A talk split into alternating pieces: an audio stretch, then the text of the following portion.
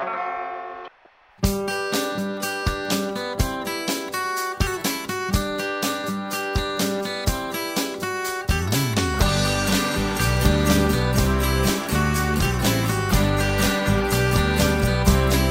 大家好，欢迎大家来到新的一期 Real 女博士。我们是三个来自东北的 ladies，我是 Amy，我是西索，我是 Fred。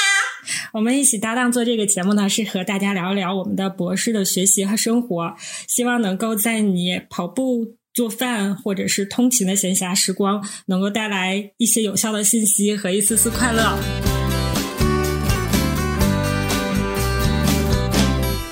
最近呢，我们都在追一部综艺，叫做《令人心动的 offer》第二季，教会了我们很多在新手初入职场的时候需要注意的点。具体这个节目有多好呢？不在这一期里面过多的安利了，但是我们从里面 get 到了很多的话题。今天我们就想聊聊其中的一个话题，叫做职场中你的平行社交更重要，还是你的向上社交更重要？有的人会觉得向上社交比较重要，因为它可能给你提供更多的机会和资源，方便你升职啊。然后有的人会觉得平行社交更重要，比较利于自己的，可能更符合自己的性格和行为方式。然后他这样的也会觉得更开心。所以呢，这一期我们就想聊一聊我们是怎么看待平行社交和向上社交的。然后我们又觉得在都很重要的情况下，哪一个可能是我们更看重的？下面我们就请 Freda 学姐来先聊一聊。其实对于我来说，我会觉得他们两个我都要。差不多重要。我觉得平行社交是保证心情愉悦，向上社交是保是保证你的职业规划。哎，我突然觉得我们可以 game over 了，因为你看，我也这么觉得呢。这一期我没有不同观点，但是我会觉得平行社交更重要。哎，那我觉得其实如果让西索先家。西索先说，那你快来。现在是变成了强嗨，因为上一期录上一期的时候，他们觉得我已经死在那儿了。我因为我刚才想说的是，哎，他说这个可能平行社交更重要，因为我刚才想，如果其实他俩都很重要，但是我可能会觉得向上更重，社交更重要一些。虽然我社交不不好啊，但是我还是可以说一说的。我可能说不了怎么社交，但我觉得向上社交可能略微重要那么一点点。说完了，就一个结论就完事儿了。哦，你展开说呀，展开向上社交可以让你升得更快。还是让 Freda 接着说吧。就是我会觉得说，就是这两个社交的话，我会觉得平行社交更重要。我觉得这是跟自身的性格和自身看什么东西更重要有关系，因为我觉得我是那种。我需要我的呃平时的工作环境非常的融洽，才会让我更有生产力。就是我特别不喜欢那种紧绷的关系，那样子的话会让我觉得很不自在，然后我会觉得工作在其中很痛苦。这样的话，我觉得我的效率啊，包括我呃的产出啊，都会受到非常大的影响。所以其实我是特别喜欢那种融洽的生活环境的，所以我会觉得我有一个很好的，而且我很喜欢那种。战友式的感觉，我特别喜欢一帮人去为一件事情，然后一起去努力，包括呃一起出去玩儿，一起吃好吃的，包括呃一起去爬山，然后一起去完成老师的工作，这种事情我都非常喜欢，我特别喜欢那种氛围。哎，听到这儿我就在想，如果我是个杠精的话，我一定会说，这么喜欢战友，你咋不去参军呢？我我这点我发现了不太一样的地方。我觉得我不太一样的地方是，我可能在我的工作环境，我只需要就是只需要融洽就可以，就是就是怎么说呢？可能不需要那么多勾心斗角，或者是怎么样，也不需要说关系那么那么好。我就觉得就可以普普通通、平平淡淡就可以了。我是这样，然后是。可能是因为这样的原因，致使我选择了我觉得向上社交，就虽然他俩同等重要，但是向上重要社交更占占一点点优势吧。我想说的是，可能你想维持一个融洽的关系的话，也是需要你去社交的，否则只是冷漠的关系。所以你可能也是很重视这个平行社交的，是不是？否则的话，就你稍你根本不走心的话，那真的只是冷漠的关系，也没有啥融洽的关系。对冷漠的关系我不太受得了，所以我才说他们俩可能同等重要，但是向上社交稍微重要那么一点点。我也不是说就是完全就是平行社交没有，我只是需要我我，而且我不太想跟别人关系特别特别特别特别好，我会觉得很别扭。我也不知道 谁要跟你特别特别好了。你想要的是特别特别好，你你想跟你的战友不是特别特别特别好吗？让我感觉，我觉得那种情况就是特别特别。那你向上社交是想和你的老板关系特别特别好吗？但也没有特别特别。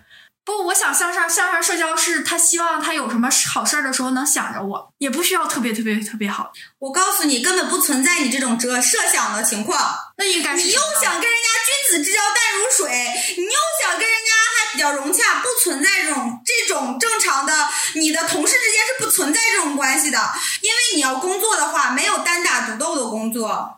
你们互相之间不可能说，我只干我自己的活儿，我不管别人干什么活儿，我就干我自己的就行了。那你不可能和人相处融洽的。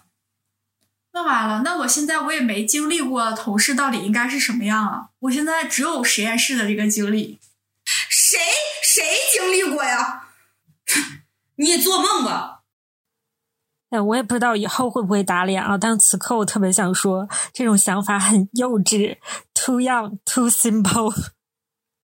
哎，其实挺难的。你说你向上社交，你就想保持一个君子之交淡如水，那怎么可能什么好事都想到你呢？就是本来你向上社交，你最重要的目的是说想要让他什么好事儿能尽量多向你倾斜一些，想到你一些。但你只跟他做到了君子之交淡如水，那别人可能跟老板也这样，甚至还不止如此，会做的更多。那他咋向你倾斜呀？你这向上社交也实现不了，是。你这向上社交的最终目的，获得更多资源这事儿也实现不了呀。但是我有想，就是我可能这个就是这个形容词可能用的不对，对君子之交淡如水，但是没有办法。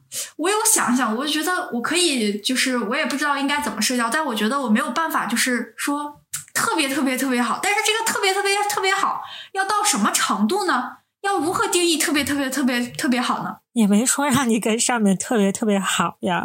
谁说特别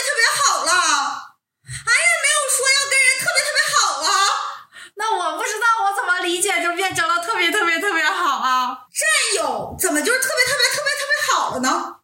战友怎么不是特别特别特别好？哎，在我感觉，作为一个战，你用战友这个形容词的时候，就是感觉特别特别特别好。你要不是。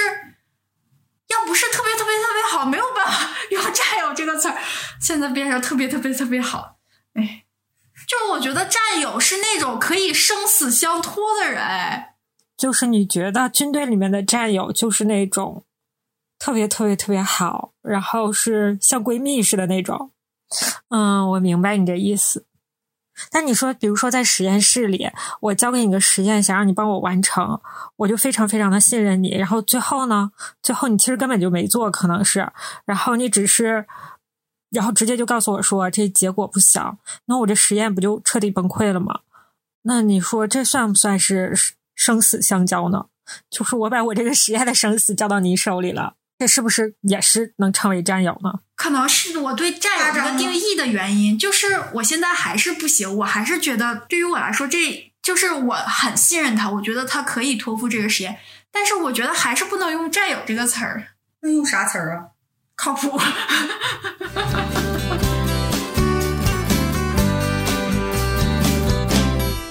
我之前吧会觉得向上社交更重要，但现在我会觉得平行社交更重要。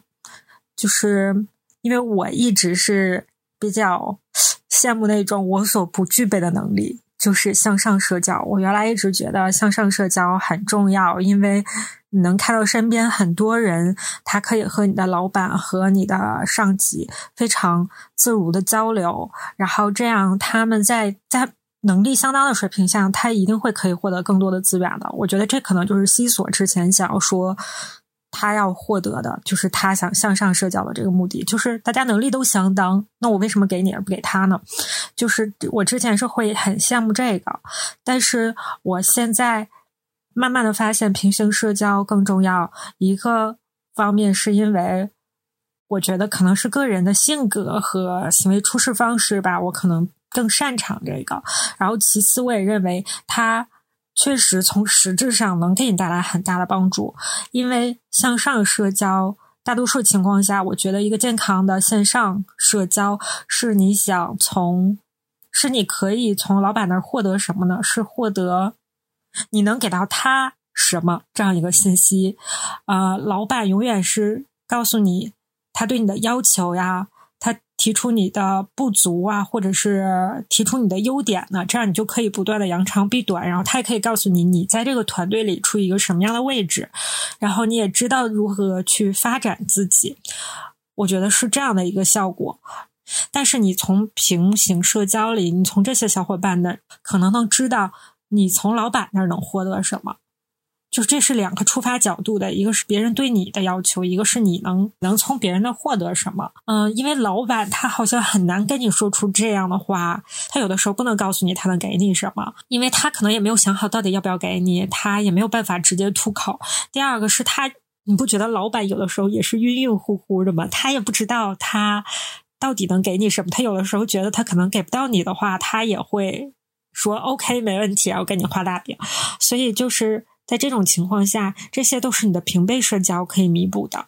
他们可能有过类似的经历，然后他们能够告诉你，你从老板那块儿通过正常的交流和沟通，你能获得什么。这当然了，这是个互补，你也是你的朋友的平行社交的一部分。你也可能会告诉他，但是你永远不要忽视，他们也可能会告诉你。某就是大多数情况下，也许是你在帮助他，但是偶尔一次他帮助你，可能就会是你的一个人生的转折点。倒不是说向上社交不重要了，但是我觉得我原来认为平行社交无非就是吃吃喝喝，但是我觉得在吃吃喝喝的当中，它是真的很有可能在很偶然的情况下，你无心插柳的情况下，它给你一个很大的帮助。对，我觉得平行社交是你向上社交的基础。如果你没有了平行社交，单纯的向上社交。其实就是传统意义上觉得的是那种拍马屁、谄媚的那种那种方式，我觉得。但是如果你有了平行社交，你会可以对症下药的向上社交。就是一个人你能获得的信息，包括你能做的的事情是有限的。但是当有很多人的时候，比如说你看到，我跟你说，老板跟你相处的时候，老板是。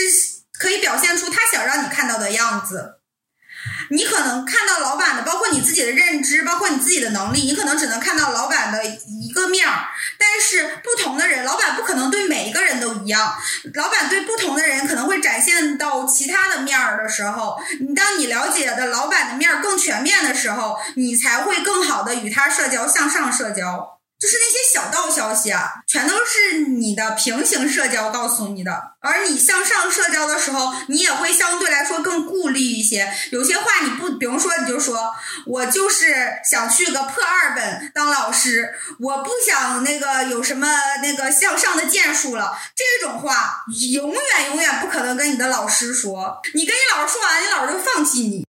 就是举个例子说吧，就比如说你新到了一个课题组去做博士后，然后你本来是想做这个组比较成熟的一个方向是水污染处理的，但是呢，老板最近呢想。开一个新的方向是药物运载体的，然后他就跟你说啊，我这边已经有水污染，这边我已经有几个人了啊，已经有呃四五个博后了。我想让你去加到这个药物运载体的这个团队里，然后你可能就是这么唯二的一个博后，然后这个方向也很好，然后啊，它多么的有前景，然后你可以发很好的文章，然后你这样两边一交叉，也许你就能做得更好，或者你以后还在这个团队里，或者是你跳到，你也可以再交。插回到这个水污染处理都很好呀，也不是，也许你就会觉得，首先老板说的有道理，其次老板招我来就是想让我在这个方向上给他带学生了。如果我不干这件事儿，老板会不会就不要我呢？所以你就答应了。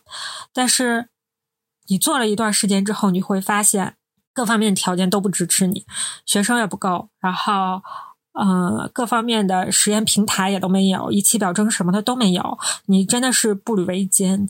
但如果你可能平行社交，然后认识了一个小伙伴，然后他可能就是他就会告诉你说啊，我原来也来过这个课题组，当时老板也这么跟我谈的。我做了这儿之后不开心，之后我去跟老板沟通，哎，老板就同意了，又把我调回到水污染处理那边。然后说我发展的也很好呀，怎么怎么样的，他可能就告诉，然后你会知道了，哦，原来老板并没有那么坚定，他当时跟我这么聊的方式，也只不过是想看一下我是不是有那么坚定。如果我坚持说我要去水污染那边，老板也是欢迎我的，也是 OK 的，只要你肯努力工作。所以就这种信息，老板不会这么告诉你啊。老板如果直接就这么跟你说了，那你肯定就说，那好吧，我就要去水污染那边了。对吧？就是这样的一个情况。我觉得他老板永远对你提出要求的时候，他是站在他的立场和角度的，他是希望多一个人帮他建设这个方向，多一个人帮他去带学生。其次，你的个人发展到什么程度，他会说，那要看你个人努力了。就是这个话没问题，就是他要就是要看你个人努力了。但是从你个人的角度来说呢，什么样的发展更适合你呢？就是这种东西，可能你只有从平行社交才能知道。纵向社交的话，他永远不会告诉你。我觉得我被你们两个说服了。哇塞，这期结束了，听众朋友们，我们终于说服了西索一回。不是每每每一期都要以说就是说服西索为目标呃展开的话题吗？啊？为什么呢？我就这么这么特立独行吗？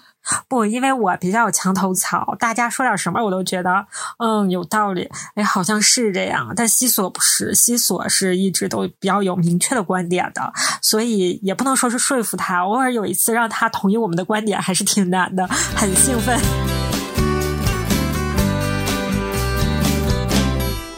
其实我觉得，相比于你觉得平行社交和呃向上社交，你觉得哪一个更重要？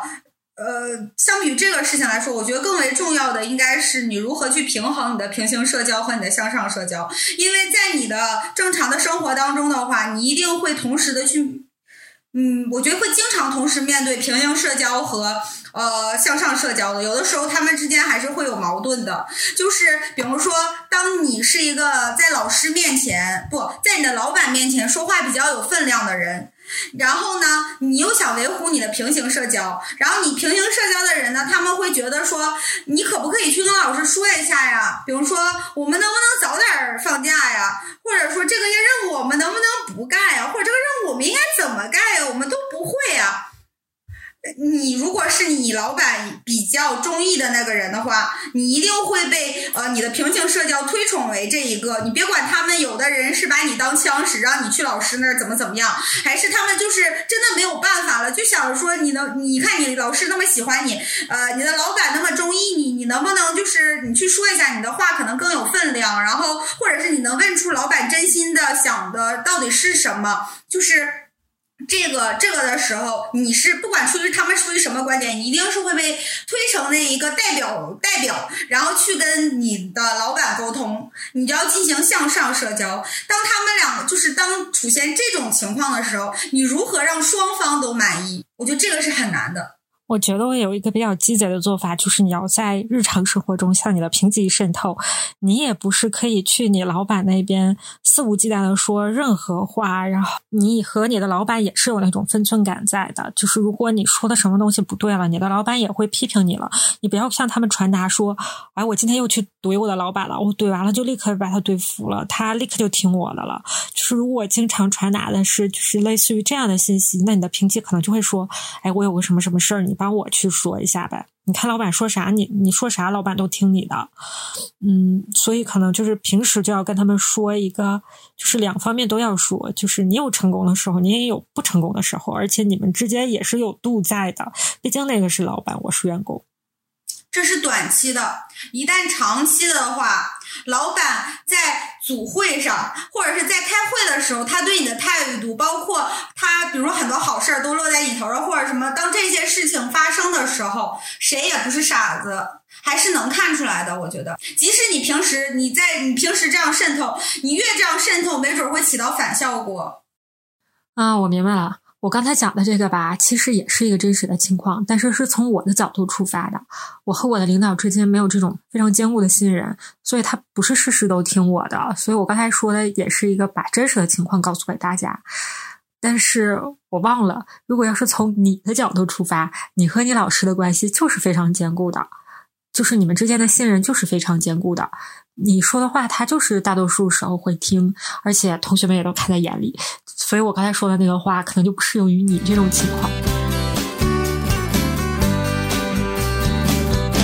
因为这件事情发生在过我身上，然后就是呃，我当时其实可能说就是没有这么夸张吧，但是我的师弟师妹们也没有说就让我去弄那样子。但是我是一个非常有责任感的人，我会觉得我应该去说，是这样一个事儿，就是。我们每年吧是会腊呃腊月二十三的时候放假，然后呢每年就是老师老板没有特定说，我们老师每年都这样，他不告诉你啥时候放假，他就他也不说，他说这才啥时候你们就想着放假了，那啥玩意儿？那我们这种外地的要提前买票啊，然后也不光是他们他们去推热，因为我是外地的，我必须要，我记得当年是可以提前六十天买票，就是我必须卡着点儿抢票，不然我根本就买不到票回家。然后我就我就我就得，因为我要知道我哪天可以回家，然后我要提前两个月，然后去卡点买票嘛，然后。我们后来呢，就默认为是那个小年儿那天了，然后我就我就提前买票了那一年，然后那一年呢，我老师可能不太开心，然后呃，他就不让你小年儿回家了，他说什么小年儿那天还要开大组会，就是我们毕业之前，不是不是毕业放假之前要有一个总结嘛，然后他说要小年儿和小年后一天，他让二腊月二十八、二十九再回家，我当时就想。不有病吗？为什么那么晚回家？然后我说那么晚回家，那我票不白买了吗？我也改签不了，就是没有改签，改不了，因为就是离得太远了嘛，又是春运。然后我说这可怎么整啊？然后我还有几个外地的师弟师妹，他们也说那咋办？我们票都买好了，然后就算是是省内的，他们也不想晚回家呀，谁不想早回家呀？然后就是也不算是他们完全推热，因为这件事情也关系到我自己切身的问题嘛。然后呢，我就去找我老师了。我说老师，为什么我找我说老师为什么这么晚放假呀？我说那我票都买了，我说我就回不去家了，退不了了，然后怎么样的？然后我老师就是说。因为我老是知道我家里远吧，然后票又不好买，然后他就说：“那你要不然，那你就提前讲一下，就是我们先提前开一次，然后你们这几个提前讲，然后你之后的话，剩下的人还是要那个那个腊月二十八二十九才可以回家，然后怎么怎么样的。然后其实我已经解决了我的问题了，我可以提前回家了嘛，然后我也没问题，包括我还帮那些省外的同学都解决了，我们就可以回家了。但是我当时觉得说。我我是有这种责任，然后我要去跟老板反映一下这种情况，然后我不能说就是顾得了我自己了就不去顾别人了，然后我就觉得我不应该这样，然后我就跟老板说，我说我说往年都是小年儿回家，我说为什么今年要那么晚回家？然后我老师说，回家干什么？休息那么长时间，心都散了。啊，实验也做不出来，那不得在这多待待吗？然后什么的，就是类似于这种话嘛。然后我说。我说啊，你你我说啊，我老师后来说的是可以提前开组会，但是其他人不可以回家，他们必须要待到小年儿，呃，他们必须要待到腊月二十八、二十九，然后我们可以小年儿回家。然后我就说，我说你留他们在这儿干啥呀？都开完大组会了。我说人在这儿，心也不在这儿了。我说你你强留着他们的人，强留的瓜也不甜，留在这儿他们可能看电视剧，然后玩儿，人家也不做实验，你非得让他们靠着这个时间干什么？呢？然后大家还看不还不开心，然后还说你不不是说你吧，反正就会埋怨你为什么让人家那么晚回家。然后我说你这样式的又没有得到实质的，又坏了名声。我说你何苦呢？非得不我说就是那个不讨好吗？然后当时吧，我们组还有一个小老板在门口要准备跟我老师说什么事儿，然后我在屋里边跟他说这个话，然后我老师说你这个孩子怎么这么有意思呢？你自己的目的都达到了，你还在这说别人？然后我们组小老板说：“是啊，你这是你自己达到了，然后你还替别人考虑，你先考虑考虑你自己吧，你管人家别人干什么？我说我这也是为了你好嘛。我说你这样式儿让大家早点放假回家，大家还觉得挺开心的，然后之后来上班了才会更有动力。然后我老板没勒我，结果呢？结果到底那个？然后后来吧，后来我又我去见我老板他老婆，我老板他的老婆也是我们组的小老板。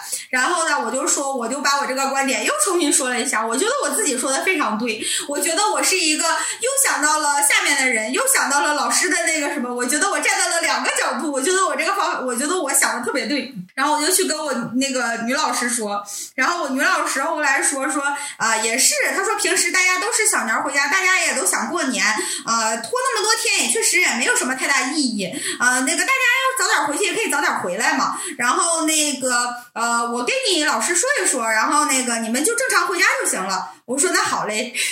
我觉得就是像咱们组，虽然我感觉就是大家都是两周假，你啥时候就是走，啥时候回来，你只要卡着这两周就可以。我觉得还 OK，还可以。但是就感觉他们这个放假就会有一些浮动，就是看怎么能操作一下，可以放的更时间更长一些。就让我突然感觉好像不太合理。那是你觉得？你觉得如果是你的话，你觉得你老板的放假不合理？我们组所有假期都没有，只有寒假和暑假。寒假和暑假呢，还不告诉你能放多长时间，尤其是暑假，他恨不得默认你根本就是不回家的。就是我们组没有正当的休假时间，即使元旦，然后什么十一，就是任何假期，我们组都是不可以正当放假的，不合理。那你敢去跟老师说吗？不说，我不敢。像西索这个情况，就是符合我刚才说的这种，就是你有些话可以和领领导说，然后有些话我就不会和领导说，因为说了也不能成。那这种你平时就不要在你的小伙伴面前去，呃，去怎么说呢？去装，就不要去说。你看我说的每一件事儿都成了，就是不要不要这样去虚假的炫耀。那如果确实像 Freda 这种手眼通天的，就加引号啊，确实也得到了老板的信任，很多话他说了，老板确实也能听进去的这种情况下，那就是。平时的日常生活中渗透给你的小伙伴，我可以去给大家争取东西，没有问题。但是我去争取的时候是有一个原则的，就是这件事情确实是有道理。我不是说大家提出了，大家说，比如说我要一个无限长的假期，我要怎样怎样不合理的要求，我也都去给大家说去。就是我说的这个东西一定是。有道理的，我才去给大家伸张 正义，然后为大家也好，然后为课题组也好，为老师也好，就是方方面面都考虑到。就这种情况下，我可以去，就是在跟我自己的利益不相关的时候，我也可以去为大家去沟通，就是这样的话就没有问题。但是这也得是小伙伴们配合，小伙伴们都能理。都能看出来啊，这个 Freda 师姐是一个这样的人，而不会提出过分无理的要求，也不会在提出过分无理的要求你不同意的情况下就跟你不开心。我觉得就是你平衡向上社交和平行社交的时候，就是你不能说一味的站在某一个人的角度。就是你不能完全站在你平行社交这些人的角度，你也不能完全站在老师的角度。就是就是，如果你完全站在老师的角度，你就觉得应该不停的压榨学生吗？他也不是那样的。就是我注入这个事情，我这样的事情，其实我做过，之前我也做过很多。就比如说，我觉得我老师就是最近呃这个不对，然后我也会去跟老，我也会去说，我不管他听还是不听。就是我会觉得说，就是。学生们是这样想的，哇！我觉得我自己好伟大，就像当时我们说的那个呃，沟通老师让老师和学生互相沟通的那个，就是我会跟老师说，就是比如说呃，老师觉得这个学生这样做或者不对或者怎么样的，我会跟他说说，就是其实他不是这样的，就是他当时是什么样的意思，去跟老师去解释。如我不会主动说，但是如果老师问到我，我就会说。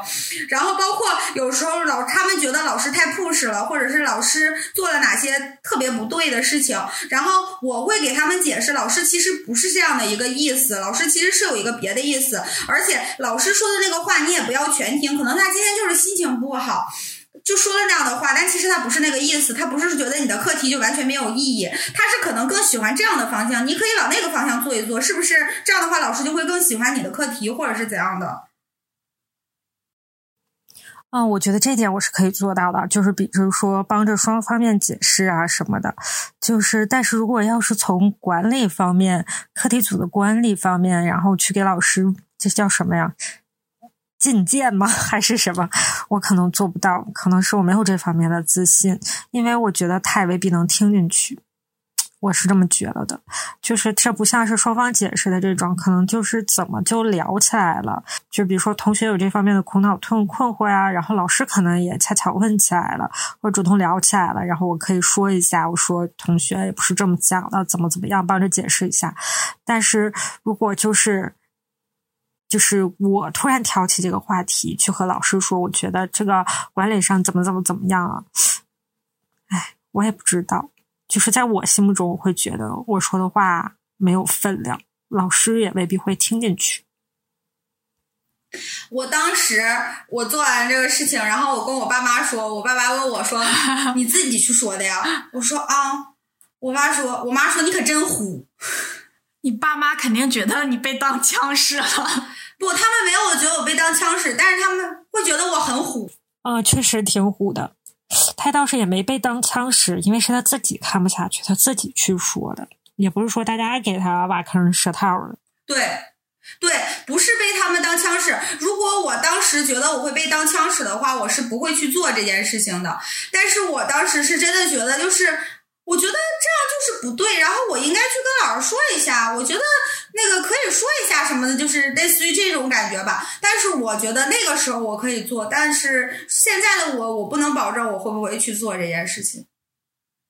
可能因为那时候也小，然后加上就是那个时候的想法呀，各个方面的比较单纯啊，或者什么的。但是现在的话，可能就。不会了，就是为什么说初生牛犊不怕虎？可能就是越小知道的越少，你越无畏吧。对，就是那个时候会那样。但是我觉得你去平衡你这个平行社交和向上社交的话，就是你是要去呃找到那样一个平衡的方法的，找到一个适适合自己的方法。呃，我想起来一个前两天何炅老师提到的一个话题，就是说他们在他们的就是他们湖南台每年就是年终大会的时候，都会要求他和汪涵。去发言，何老师就会说觉得很尴尬，因为他知道台长想让他说一些鼓舞士气的话，但是因为他和底下的同事们太打成一片了，他又觉得想说出这种话就会觉得很尴尬。我也有这种感受，就是我们课题组就是经常会有一起聚餐呀什么的，然后我因为是老一辈这种资历比较老的这种大师姐，然后我可能会要去。我其实就应该说一些这种鼓舞士气的话，但是我也是因为和我的师弟师妹们太打成一片了，就平时一天嘻嘻哈哈的，然后我什么样他们也都知道，就平时也不是这种就是端着的这种，然后你突然让我这样端起来，我就会觉得特别特别的难。然后因为我知道那些我说这些，而我又说不出来，我就不知道该说啥了，所以我每次都会说一些特别的。特别尴尴尬尬的话，这个心所知道，就是场景一度冷掉，每次都是。是吗？我没有，我其实一直觉得师姐说的挺好的。但是师姐说完了这个之后，我突然想起来一件事情，就是当时那个我出来三个月的时候，老板就回去，也正好赶上应该是年终，大家一块儿吃个饭，他就意思说，哎，让我讲一讲在国外的学习和生活。我没有 get 到他说让我讲鼓舞士气的话，我就说了一些就是关于在国外这边就是生活和吃的方面的一些问题嘛，就是还吐槽了一下。然后当时我就明显的看出来，老板好像想不想让我说这些，让另外一个师姐说一下这边的这个情况。然后当时我突然意识到，啊，他好像不想让我说这些，那他想让我说什么呢？我也不知道我能说什么。那我最大的感触就是这个，就是关于吃的这些方面啊。你要说实验方面的感触可能也有，但是感觉没有那么就是深的感触。你可以先说一些关于实验方面的感触，或者是你先说你的这些吐槽的，就是你一样都说一点儿。然后在你说吐槽这个，你可以以开玩笑的语气去说。然后当你说那个正常的那些话的时候，你正经的说。然后后面再加一句：“哎呀，其实也没有那么好，那边的吃啊什么的都不好。然后那边的实验条件其实也就那么回事儿，咱们这边其实也很好。你马屁又拍了，然后你又说了那个鼓舞士气的话。你知道吗？我第一年出来交流的时候，然后又回去之前，我就找了一些小伙伴们问。你们这一你们出来学习这一段时间，你们有什么收获，有什么感悟？因为我就知道回去组会的时候一定会让我说这些，而我又没啥可说的，所以我就要提前积累一些素材，然后就进行了一番采访。师姐，你真的太有先见之明了，我根本从来没有意识到可能会让我发言这个问题，而且我也不可能像弗莱达说的那样，弗莱达这个临场反应就很好嘛，我也做不到他这种反应。简直了，我我觉得当时就我很尴尬，老板也很尴尬，可能大家都很尴尬。你那次我应该是不在场，但我此时此刻能够想象到当时的场景有多尴尬，老板有多尴尬。哎，其实也没关系，怎么说来着？就是在此情此景下，我不尴尬，就是你们尴尬。不，关键是就是我当时我都没有意识到，应该应该是所有人都觉得很尴尬，然后作作为发言人的我没有觉得，我只是觉得不知所措。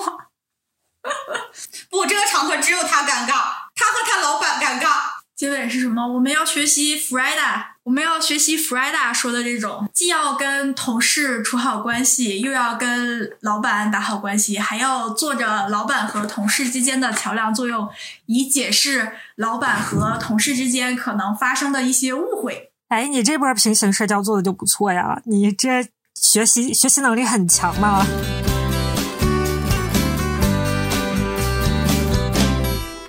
其实我觉得今天我们三个一起来聊这种社交的话题，职场社交的话题，其实是还挺有代表性意义的。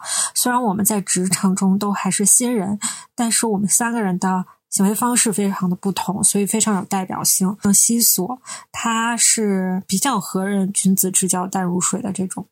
他很理性，然后他的平行社交中的好，你是一定要日久见人心才能发现的那种。就是如果你跟他有简单的接触，你会觉得啊，这个人真的很定，很让我皱眉头。就是他是一个这样的人，所以他的平行社交里面真正的朋友应该不多，但是是但凡有，就一定是真的朋友。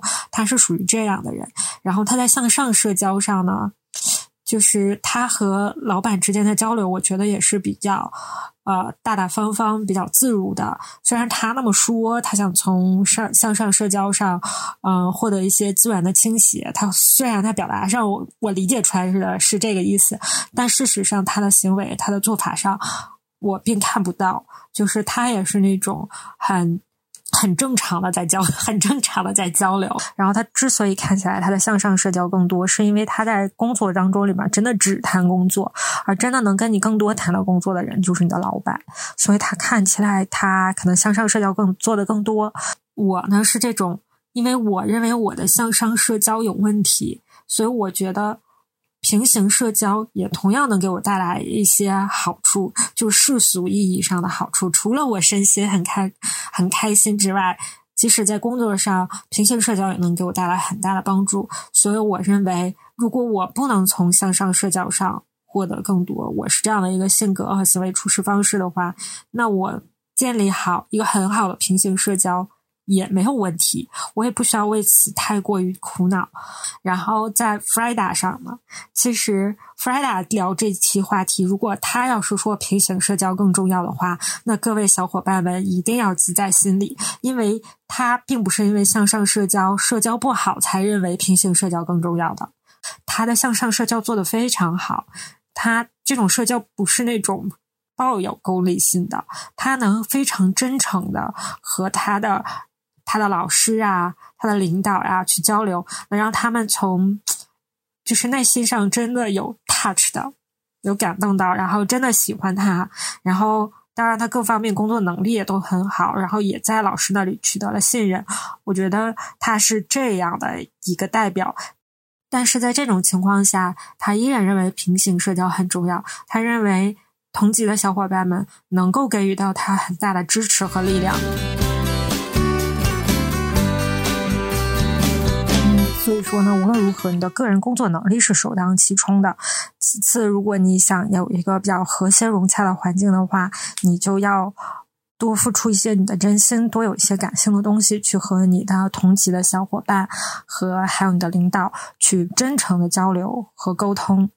然后，希望每一个小伙伴在你的学习环境和工作环境上都有一个融洽的环境。这一期我们就到这里啦，拜拜，拜拜。